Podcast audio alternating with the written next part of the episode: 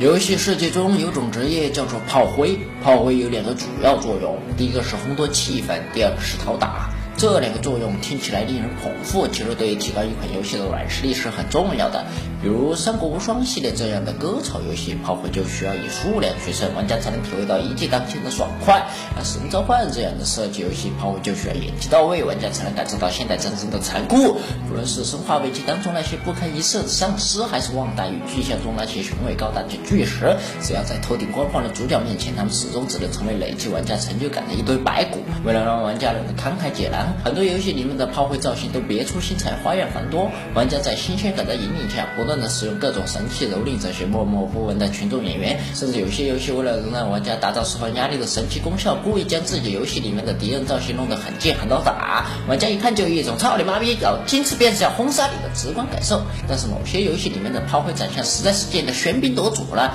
玩家不仅不会因为消灭他们而缓解压力，反而会因为这突破天界的界限导致血压升窜、怒气破局、双冷暴力。今天就和厂长一起看看这些贱的瞎狗眼的炮灰造型。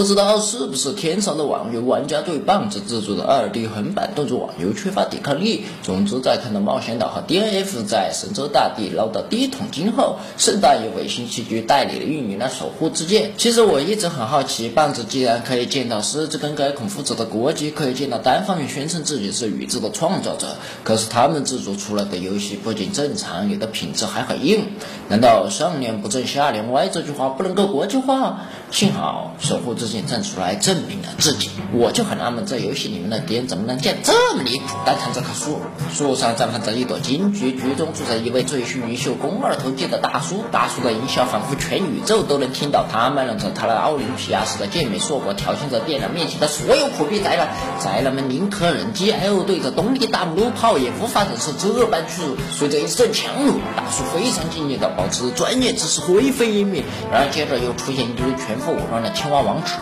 这些田鸡本来长得够坑爹了，但他们居然还不知羞耻的学着脑残卖萌起来，这时候出的可专业了，卖萌可耻啊！于是，他们又是一通撸炮，青蛙们就等等会儿，我我勒个擦，这是什么？这款棒子制作以中土大陆剑与魔法为背景的二 D 横版动作网游，怎么突然违和般的突然穿越出来一辆火箭炮？天地乾坤惊风送上人类自诞生以来，在东方大地上出现棒子这么伟大的文明，是全人类全宇宙的福祉啊！然而，当我看到此处了浮游炮的机动战士高达之后，我便认为盛大应该给这款游戏更名为《穿越之剑》。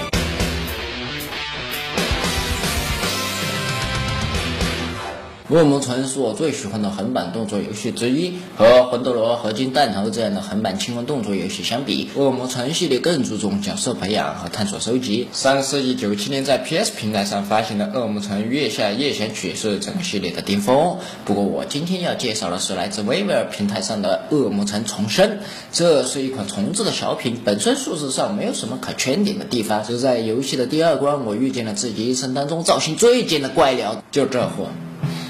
如果说怪物猎人中的怪鸟是猎奇中透着气势，那这只怪鸟就是猎奇上平添拖力。我现在分不清究竟这是鸡还是鸟，反正我就想到了新西兰的国鸟体尾鸟，这熊孩子整天在这洞里搞得翅膀都没了。不过恶魔城里面的这只鸟似乎嘴巴短了许多，而且现在声音非常招打。这整个就如同长着腋毛的鸡蛋，怎么看都是一击必杀、一发入魂的被秒杀玩意儿。于是你忍耐不住用粗黑的皮鞭抽打在它那纤细的腋毛上，时，我去！这看来战斗力只有零点二五的渣子，居然承受住了 first 哇！然后使出了让在场所有玩家都目瞪口呆的必杀技，但却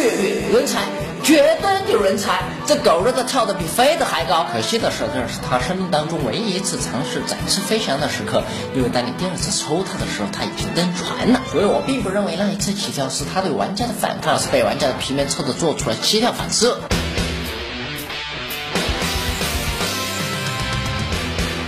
最美不过西洋剑，比起东方的神剑，西方人更注重形剑，而且一剑就不可收拾。什么？难道你不觉得超人把休格斯的原味红内裤穿在外面的造型很贱？那你一定看过更贱的玩意儿。恰好《龙腾世界》里面就有这么一出。游戏中期，玩家探索被艾尼破坏的矮人地下城奥扎玛，会来到一处气氛极其阴暗、满水在残家的狭小迷宫，期间会不断听到话外音，老女人用沙哑的声音诉说着一段凄惨的故事。故事的内容非常恶心，如果光听内容，你肯定会认为这是岛国拍摄的十八禁凌辱奸计 S 中成人片的剧情。其实这段话外旁白介绍的是超母的诞生过程。没错，听名字你就得做好心理准备，带上你的八星八钻十四 K 纯钛合金超威蓝猫牌墨镜，迎接潮母的到来。没错，就是他，这绝对是游戏史上最为他妈的扯淡的一笔。这肥婆未经脑袋丑到可以和姓罗名玉父母同台竞技，而且他的胸部实在是让我的肠胃翻山倒海，高度抽搐。这尼玛整个一个弱点暴露狂，一对儿不够，还从上往下渐进增大的长了四对儿，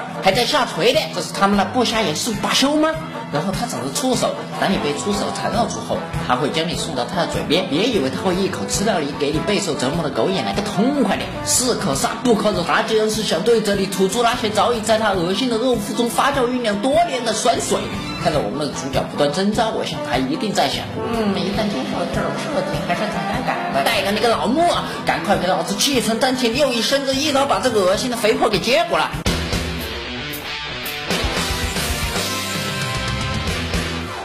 早在《穹窿呼唤》一百零三期，大家就见识了 PS 二平台的《真魂斗罗》中怪物设计的奇葩。今天我要给大家介绍敌人造型更为奇特的《春魂斗罗》。比起前辈，这款游戏一大早就是冲这个剑字去设计的，因为第一关游戏就立志要为玩家带来一场剑的盛宴，因此在短暂的火炮洗礼后，玩家来到了关底迎接 BOSS。不会吧，BOSS 就是这家小浮游机？难道这就是人不可貌相？等你还没回过神来，妈妈的突然从地板上钻出一朵长着小手的超级大菊花，上面还有一只使用了一眼真实名的小眼睛。吞掉了浮游机的他，满意的打了一个巨大的饱嗝。当他准备第二次张嘴的时候，我擦！这无解中竟然发出的从菊花中伸出一坨巨大的脑袋，脑袋中还他妈的寄生在小脑袋，不断伸缩。这造型设计在秀下下线的最强力佐证。正是因为太监导致这款游戏销量寒酸。我此时此刻已经没有语言形容我看到的一切。当在游戏后期看到这只火腿肠怪的时候，我想对这些怪物说：中华武术博大精深，十八般武艺那么多兵器，你不学偏学剑，剑法流派百花齐放，上剑不学你学下剑，下剑招数千变万化，你却学最剑，剑内取材天地铁剑，你不学去学银剑，这九些年中华语中华，你练成了武林绝学醉银剑，最后达到人剑合一的境界，剑人。